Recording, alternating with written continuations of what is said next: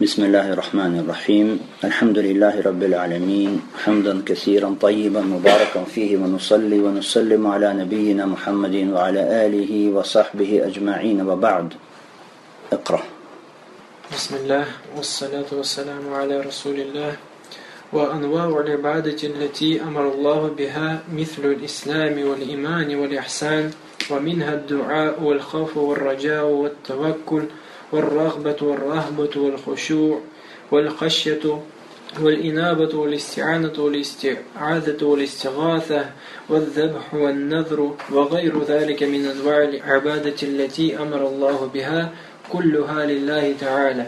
والدليل قوله تعالى وأن المساجد لله فلا تدعوا مع الله أحدا فمن صرف منها شيئا لغير الله فهو مشرك كافر والدليل قوله تعالى ومن يدع مع الله إلها آخر لا برهان له به فإنما حسابه عند ربه إنه لا يفلح الكافرون Виды поклонения, которые приказал совершать Аллах, такие как ислам, иман, ихсан, и к ним относятся мольба, страх, надежда, упование, чаяние, ар-рахба, опасение, ар-рахба, смирение, аль-хушур, остережение, аль-хашья, обращение, аль-инаба, просьба о помощи, аль-истиана, прибегание к защите, аль-истиада, просьба о спасении, аль-истигата, заклание, обед и прочие виды поклонения, которые приказал совершать Аллах,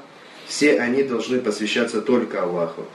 Доказательством этого является высказывание Всевышнего. Все мечети, все места поклонения принадлежат Аллаху, поэтому не вызывайте никому наряду с Аллахом. Каждый, кто обращает что-либо из упомянутых видов поклонения кому-то помимо Аллаха, является мушриком и кафиром. Доказательством этого является высказывание Всевышнего. Тот, кто молится наряду с Аллахом иному Богу, по поводу которого у него нет никакого довода, то расчет с ним у его Господа. Воистину, неверующий не преуспеет. Итак, мы сказали с вами о том, что автор, рахмаллаху та'аля, перешел к рассмотрению, к упоминанию некоторых видов поклонения, ибадатов – для того, чтобы подчеркнуть, что все виды поклонения, абсолютно все, должны посвящаться только Аллаху Субхану Тааля. И автор сказал о том, что любой вид поклонения ибадата, любой его вид, и в любом количестве, мало или много, если человек посвящает не Аллаху Субхану Тааля, то такой человек становится мушриком, многобожником и становится неверующим, да упасет Аллах Субхану Тааля. Мы сказали с вами о том, что автор упомянул лишь некоторые виды поклонения. На самом деле этих видов больше – мы с вами поговорили на прошлом занятии немного в конце его о таком поклонении, как дуа. Дуа, мольба. Мы сказали с вами, что дуа делится на два вида. Дуа, мольба на два вида. Мольба или дуа, аль-ибада, то есть дуа поклонения, это любое деяние богоугодное, любое поклонение, вид его является дуа поклонения. Хорошо? Является мольбой поклонением.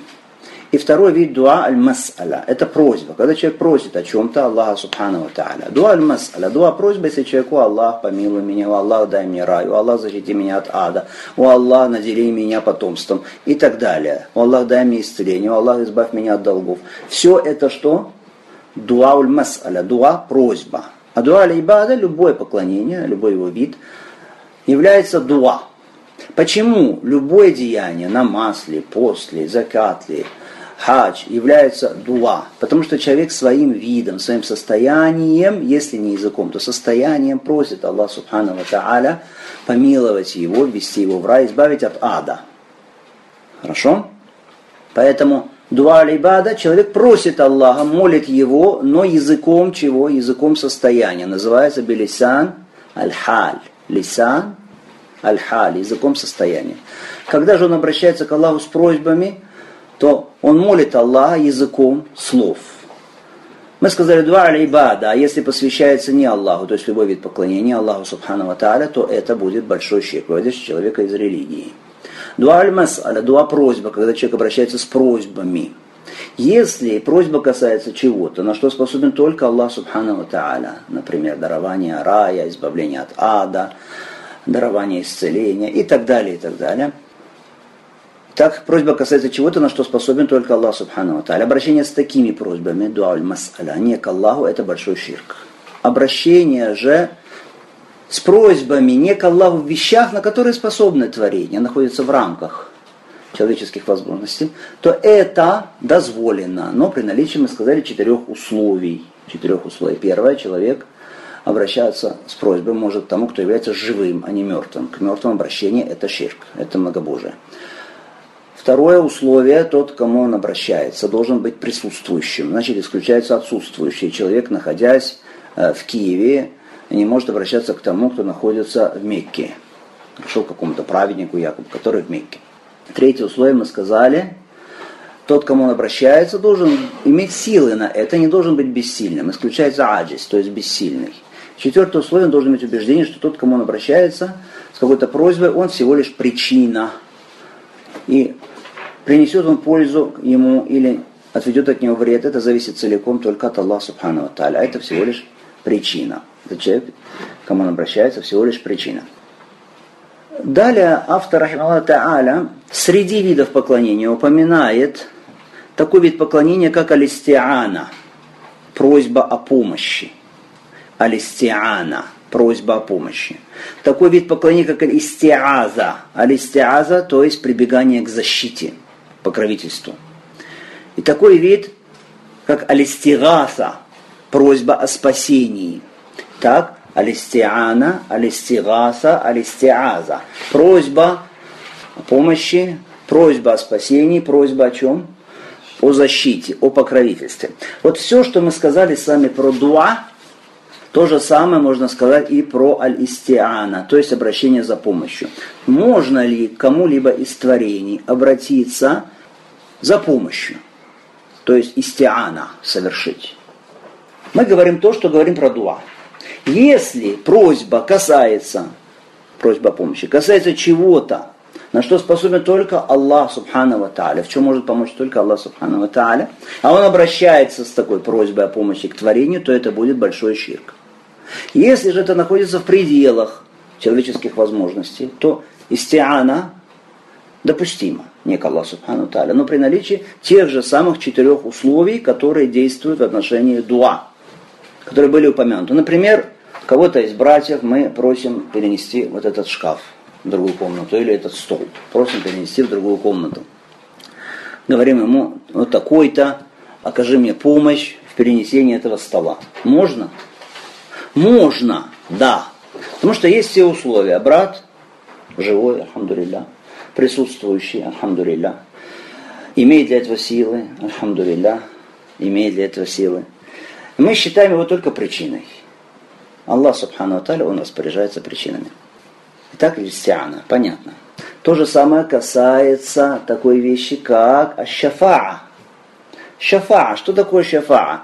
Шафаа это обратиться к кому-то, кто имеет какое-то влияние, чтобы он походатайствовал перед кем-то. Перед кем-то в отведении какого-то вреда или, наоборот, получении какой-то выгоды, какой-то пользы. Ходатайство. Есть какой-то человек, ты просишь говоришь, походатайствуй перед кем-то. Вот вопрос шафа. Шафа происходит от слова шафа. Шафа что такое? Чет. В отличие от уитер. Уитер это что? Нечет. Нечет, то есть нечетное количество. Ты один просишь, ты один. Это нечет. Присоединяешь чье-то слово к своему слову, это уже будет что? Ты сделал это нечетное, сделал четное. Поэтому называется шафа ходатайство. Так вот, ходатайство действует уже правильно. Можно ли просить ходатайство у кого-то, кроме Аллаха Субхану Тааля? Если приходит к какому-то уважаемому человеку, говорит, походатайствуй, сделай шафа за меня перед отцом вот этой вот девушки, чтобы он отдал ее за меня замуж. Можно? Можно. Потому что этот кому-то обращаешься, чтобы он походатайствовал, он живой, живой, он не мертвый. Исключаются мертвые, те, которые приходят к мертвым и говорят, походатайствуй за меня перед Аллахом, чтобы я, и чтобы я, и чтобы... Недопустимо. Поэтому живой, живой. Этот, которого попросили поговорить с отцом. Живой, живой. Второе, он присутствующий, присутствующий. Третье, что? Он способен? Да, способен. Четвертое, он всего лишь что? Всего лишь причина. Он всего лишь причина. То же самое касается Алистигаса. Алистигаса, что это просьба чего? Спасения. Человек, например, горит, дай Аллах благополучия, или утопает где-то, или еще чего-то, и просит о спасении. Можно просить о спасении кого-то, кто на берегу? Можно. Почему? Почему? Потому что он живой, а не мертвый, потому что он присутствующий, а не отсутствующий, если он начнет утопая просить какого-нибудь там святого, который где-то праведника, э, не, не, не подойдет. Третье условие. Он может спасти, может спасти. Четвертое условие считает его только что причиной. То же самое касается истиаза. Истиаза это что такое? Просьба о защите, о покровительстве. Вот с этими просьбами можно обращаться к творениями каких вещах, еще раз, в тех вещах, которые находятся в рамках человеческих возможностей, при наличии четырех условий, о которых мы сказали. Дальше среди видов поклонений, которые упоминает автор, страх. Страх, по-арабски аль-хауф. Ва аманаху мин хауф, то есть избавил их от страха. Аль-хауф. Страх делится на три вида. Мы должны их запомнить. Три вида. Некоторые упоминают больше, то есть делят эти виды на другие еще подвиды, но мы скажем в общем, сколько видов страха? Три. Первый вид страха – страх, который является поклонением. Страх, этот называется хауф айбада, страх поклонения.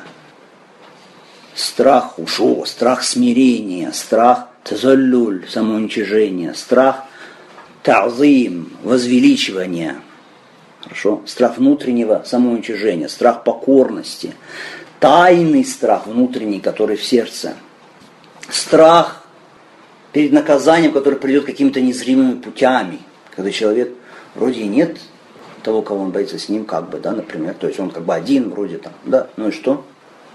Страх. Вот такой вид страха. Итак, первый вид страха это какой? Страх который называется ибада та'зим сир. Это его качество. Ибада, то есть страх чего? Поклонения, когда человек самоуничижается, когда человек проявляет смирение внутреннее и так далее. Та'зим, возвеличивание при этом. И сир, этот страх какой тайный страх? Он в сердце – он в сердце, этот страх, человек боится, что будет после него какое-то несчастье, или какое-то кара какая-то, какое-то наказание, какими-то незримыми путями придет. Вот такой вид страха. Понятно? Мы его описали вот объемно, чтобы было понятно, что это за страх. Вот такой страх посвятить кому-то, кроме Аллаха Субхану Тааля, этот страх поклонения, возвеличивания, тайный страх, являющийся внутренним, пронизывающим сердце – опасением наказания, которое придет. Вот такой страх, посвящение его Аллаху Субхану Тааля, это ваджиб, это обязательно.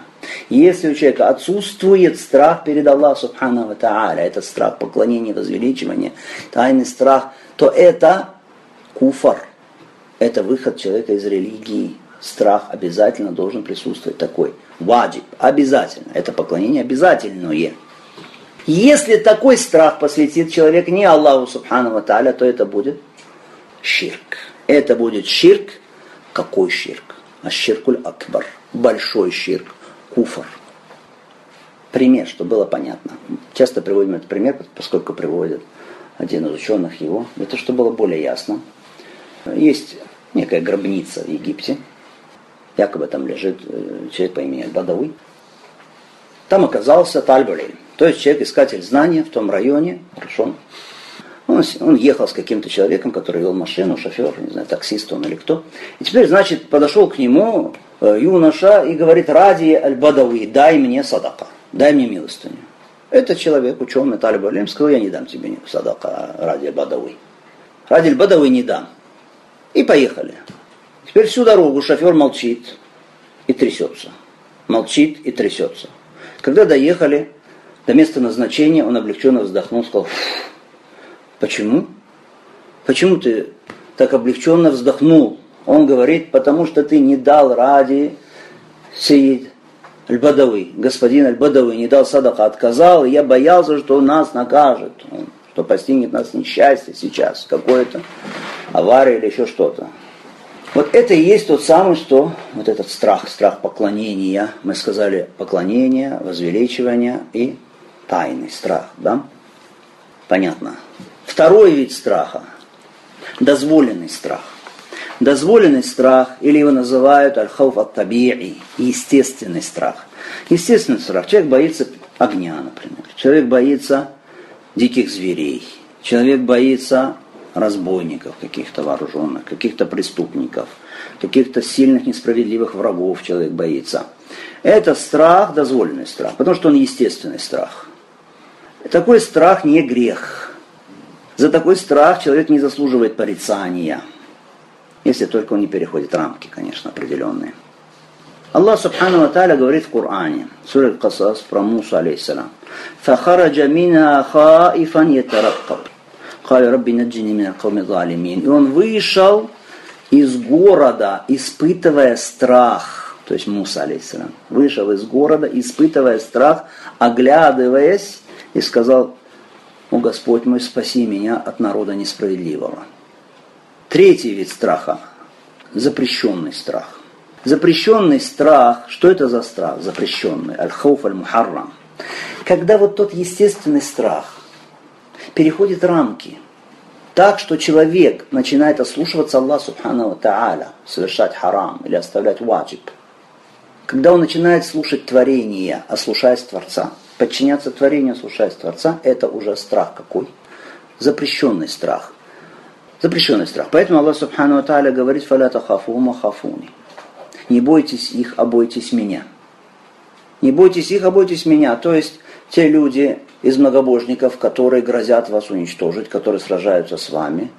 Если вам приказано сражаться с ними, Аллах Субхану обращается к сахаба, к сподвижникам пророка, алейхиссалату вассалам, то вы из-за страха перед ними, да, страх может быть, естественно, их, их много, они сильные, но из-за страха перед ними вы не ослушиваетесь приказа Аллаха Субхану Тааля, приказа посланника Аллаха, саллаху алейhi Итак, третий вид страха – запрещенный страх. Это какой страх?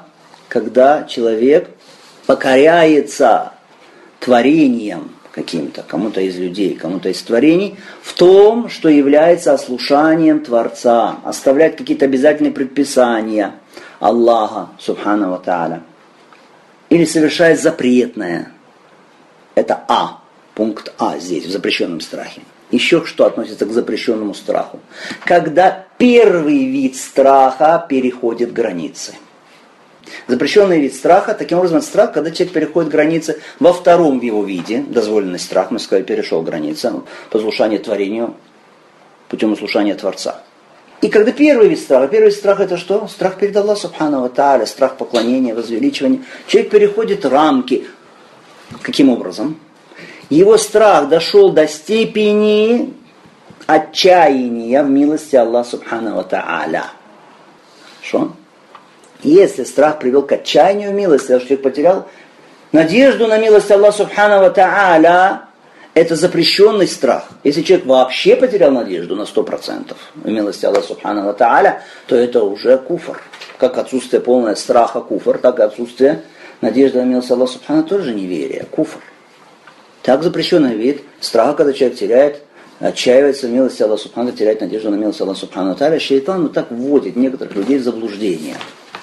Конечно, шайтан очень искусен в том, как вводить людей в заблуждение. Он не приходит и не говорит, я пришел к тебе, к тебе, чтобы призвать тебя к заблуждению. Нет, он, это делает очень искусно. То есть под маской чего-то благородного, чего-то праведного. А, так вводит некоторых людей в заблуждение и говорит, ну, ну ты столько сделал грехов, ну так ты уже много совершил преступлений, ну что уже тебе уже надеяться на что-то, Зачем тогда тебе поклоняться? Зачем тебе намаз? Зачем тебе все эти праведные деяния для такого, как ты, который столько зла уже натворил? И вводит человека, ввергает его в отчаяние, заставляет его таким образом бросить покорность Аллаху Субхану Тааля и продолжать грешить. Аллах Субхану Тааля говорит, «Куль я ибади, аллазина асрафу аля анфусим, ла такнату мин рахматилла, инна Аллах ягфиру джамиа». Скажи, передавая слова мои, Аллах Субхану Таля говорит пророку, саллаллаху скажи, о рабы мои, рабы Аллаха Субхану Тааля, которые приступили против самих себя, против своих душ, то есть совершая грехи. Ля такнату рахматилля. Не отчаивайтесь в милости Аллаха. Инна Аллах янфиру зунуба. Поистине Аллах прощает все грехи. Все грехи, тот, кто кается, Аллах прощает им грехи. Покаявшийся в грехе подобен тому, у кого нет греха. Так, это то, что касается какого вида поклонения? Аль-хауф. Мы сказали о скольких видах? Трех. Первый вид был страх, поклонение, возвеличивание тайный. Ваджиб – посвящать Аллаху, ширк большой – посвящать не Аллаху. Второй был дозволенный, естественный страх. Третий вид – запрещенный страх. Какой? Когда страх перед Аллахом доводит до отчаяния, или когда переходит границы так, что творение слушает, ослушиваясь Аллах Субхану Тааля, да, оставляя ваджиб или совершая харам. Следующий вид поклонения упоминает автор там, рахим Аллах Тааля, упование. Мы только сейчас пока основные упомянем, иншаллах. Таваккуль. Упование по-арабски таваккуль. Что такое таваккуль? صدق الاعتماد على الله مع الثقة به والأخذ بالأسباب. Это определение по-арабски, по-русски. Это когда человек подлинно опирается, полагается на Аллаха, доверяя Ему и предпринимая дозволенные шариатом причинные действия, возможные меры. это таваккуль. Еще раз, что такое таваккуль? Это когда человек подлинно полагается, опирается на Аллаха, доверяя Ему, доверяя Аллаху Субхану Тааля, и предпринимая дозволенные шариатом возможные меры, то есть совершая причинные деяния. Ясно? Вот это вот таваккуль. А эти все определения надо учить, потому что они очень важны. Они раскрывают суть этих важных видов поклонения. Упование таваккуль также имеет виды. Уляма говорят о видах таваккуля. Мы с вами скажем, что видов таваккуля три. Три. Первый вид таваккуля. Это таваккуль ваджиб. Обязательный таваккуль. Обязательное упование. Если человек посвящает его не Аллаху Субхану Тааля, то это будет великий ширк. А ширкуль акбар, вводящий человека из религии. В чем состоит? В том, что человек полностью, абсолютно припоручает свои дела Аллаху Субхану Тааля. Целиком и полностью опирается своим сердцем на Аллаха Субхану Тааля и убежден, что только в руках Аллаха Субхану Тааля польза и вред. Получение человеком пользы или отвращение, отведение от него вреда. Вот это обязательный таваккуль. Обязательный таваккуль. В чем состоит обязательный таваккуль? который посвящается только Аллаху, если посвящается не Аллаху, то это большой ширк, полностью, абсолютно опирается своим сердцем на Аллаха Субхану Тааля, припоручает полностью Аллаху Субхану Тааля свои дела, еще что? Убежден, твердо убежден, что только в руках Аллаха Субхану Тааля принести пользу или отвести вред. Первый вид таваккуля, обязательный таваккуль, посвящается Аллаху Субхану Тааля только. Второй вид таваккуля, таваккуль, который является малым ширком, является малым многобожием. Что это такое? Как это? Когда человек на кого-то из живых людей, живых, если на мертвых полагается, то уже понятно, это что будет? Это будет большой счет. Тут вроде на живого человека, человека, у которого есть какие-то возможности, да, но он на него вот так полагается сердцем, так опирается в своем сердце, что ощущает свою нужду в этом человеке и зависимость от него. Пример на какого-то правителя, на какого-то высокопоставленного человека или на богатого человека опирается в вопросе получения материальных каких-то благ, каких-то средств существованию и ощущать привязанность сердца к этому человеку, что опирается он сердцем где-то на этого человека. Вот это вот что? Это малый ширк. Это малый ширк, а ширку асра.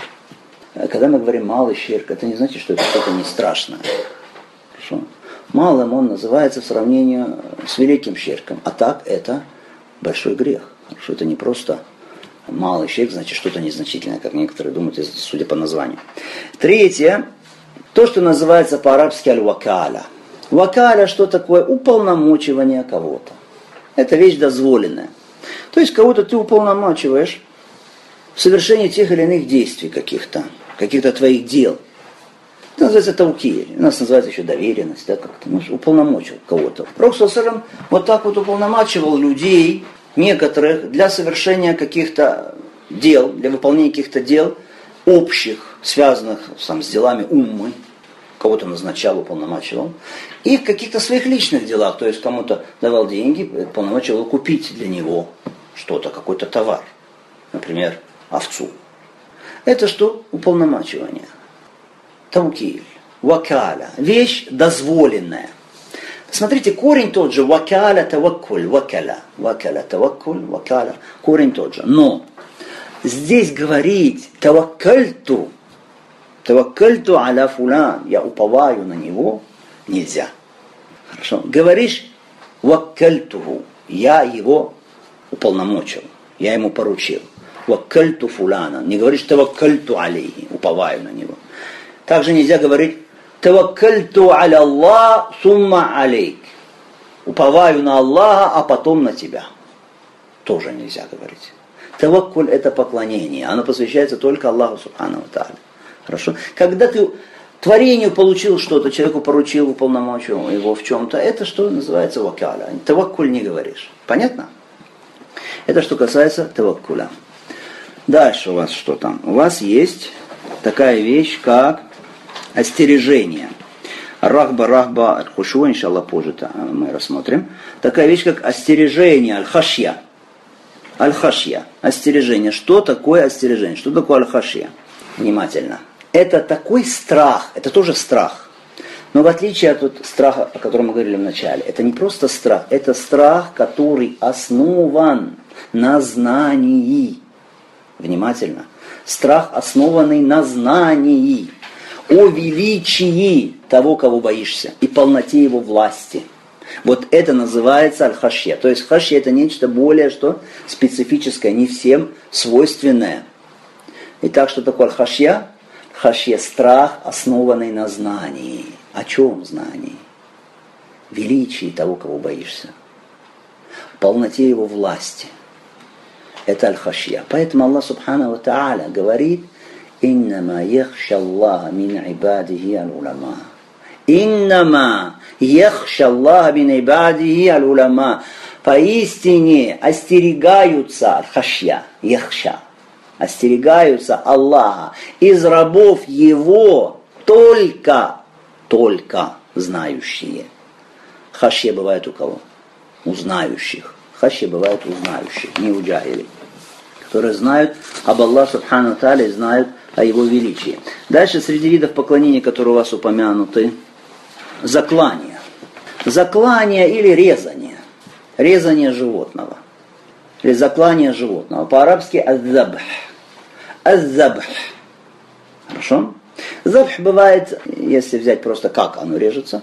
Если режется у основания шеи, это называется нахр. Обычно верблюдов так режут у основания шеи.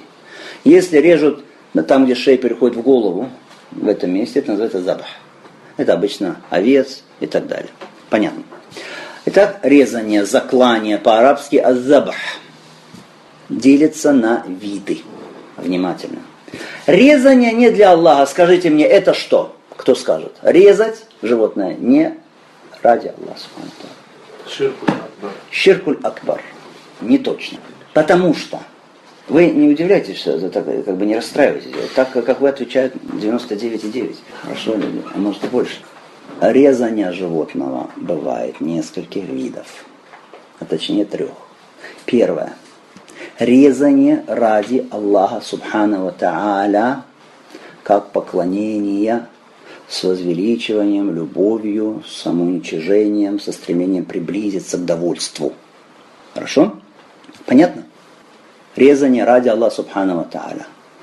С предельной любовью, возвеличиванием, стремлением приблизиться к Аллаху и заслужить его довольствие, благосклонность, самоуничижением, покорностью и раболепием. Примеры этого резания ради Аллаха Субхану Тааля. Аль-Удхия, или мы называем его Курбан, у нас чаще, да? Аль-Удхия. Или Аль-Адахи, множественное число. Удхия, то, что мы режем в Идуль Адха в дни Курбан Байрама Лудхия. Еще сюда входит аль-хади. Аль-хади это то, что режет паломник хаджи, который совершает хадж какой? Таматту. Или другой вид хаджа еще есть аль-киран. Они режут хади. Специальное животное режет паломник в хаджа. Еще из, из вот этих вот видов резания ради Аллаха Субхану поклонения. Акика. Акика. У человека, который рождается ребенок, режет он акику. Благодаря Аллаху Субхану Тааля за этот дар. Еще то, что вы сказали. Резание животного для того, чтобы раздать его мясо в качестве садаки. Как садака. Это виды резания, поклонения. Посвящение вот этого вида резания, это то, о чем сказал наш брат. Это большой ширк. Вот это большой ширк. Второй вид резания, заклания или забха, дозволенное. То, что относится к категории мубаха, дозволенного. Например, человек режет овцу для того, чтобы поесть мясо. Ну, захотелось мясо человеку. Сказал бисмилля, зарезал. Не как поклонение, просто зарезал сказать, это поклонение совершил он ради Аллаха Субхану Тааля. Нет, просто зарезал мясо захотел. Сказал бисмилля, как положено по шариату. Или чтобы гости угостить, гость пришел, зарезал, чтобы угостить гостя. Или он торгует мясом, режет животное, чтобы торговать мясом. Это не первый вид, это не поклонение, не айбада. Что это резание, относящееся к категорию какой? Халя или мубах, дозволено. Человек режет барана, мы спрашиваем, для чего режешь? Он отвечает, ну, чтобы семья мясо поела. Дозволено это, правильно, так сказать. Это вещь действие. Дозволено, правильно. Для чего режешь? Режу, чтобы мясо продать. Дозволено, правильно? Да, дозволено, правильно. Режу, чтобы накормить гостей. Ответ такой же. Дозволено, правильно. А может быть даже иногда ваджиб. Когда принимать гостей, оказывать им гостеприимство, а, бывает, когда это ваджиб. Хорошо? Это второй вид резания, дозволенное резание, мубах. Третий вид резания. Резание ради кого-то, помимо Аллаха Субханава Тааля, с любовью и возвеличиванием. То есть то, что значит, в первом виде мы сказали, ради Аллаха Субхану Тааля, здесь человек делает это с любовью, возвеличиванием, такое резание с раболепием, уничижением и так далее внутри желание достичь благосклонности и так далее, с предельной любовью, возвеличиванием, делает это, но не ради Аллаха Субхану Таля. Это что? Это большой ширк. Это большой ширк. А ширкуль акбар. Например, человек режет животное ради джинов. Даже если это курица. К сожалению, распространено это. Такие обряды резания кур – потом поливание их кровью, там, фундаментов, не знаю, у нас, в наших краях вот такое распространено. Заливать э, фундамент люди решили, и режут петуха там, или курицу и поливают, потом этой кровью там все. Не ради Аллаха Субхану, ради джина режет, хоть это будет петух, хоть курица, ради святого, что в могиле лежит. Или у нас этого нет, архамдулилля. Но в некоторых арабских странах распространено такое. Резание перед ликом правителя называется это. В знак особой любви, особого возвеличивания правителя. Не чтобы угостить правителя, угостить другое дело, как всякого гостя, а именно в знак возвеличивания особой любви к нему, когда он проезжает или когда он выходит перед его ликом, зарезать э, животное, зарезать барана или верблюда. Это все будет что? Это будет щирк. Какой вид его? Большой щирк. А щиркуль акбар.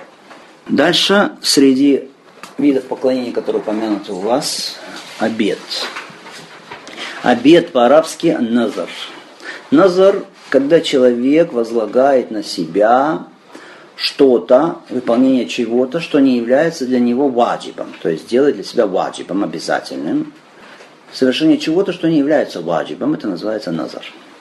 Обед делится на два вида. Обед, посвященный Аллаху Субхану Тааля, назар лилля, а обед, посвященный не Аллаху Субхану Тааля. Ан-назру ли гайрилля. Первое это что? Обед, посвященный Аллаху Субхану Таля, это хуком его, поскольку это вид поклонения, хорошо, Хукм его мы рассмотрим позже, иншаллах та'аля, что это, как это и так далее, когда будем изучать Китабу Тавхид. Но обед, посвященный Аллаху Субхану Та'аля, как один из видов поклонения. Должен быть посвящен только Аллаху Субхану Та'аля. Обед, посвященный не Аллаху Субхану Та'аля, это что? Это ширк. Это ширк. Вот посмотрите, по своей словесной форме обет и аннузур по-арабски, или назар, единственное число, они похожи на клятву по своей словесной форме. Но по хукму, по хукму, то есть по суждению ислама о них, отличается от клятвы. Клятва не Аллахом Субхану Ва Та'аля, хукм ее какой? Ширк какой? Малый. Малый ширк, алясфар. Конечно, может дойти до уровня большого ширка, но в общем ширк малый. Что касается обета, посвященного не Аллаху Субхану Ва Та'аля, то уляма говорят о том, что это большой ширк. Подробности этого вопроса, иншаллах та'аля, о обетах и какие виды обетов, и хукм обетов и так далее в исламе. Это мы будем разбирать без ля та'аля при изучении китаба Таухид. وصلى الله وسلم على محمد وعلى اله وصحبه اجمعين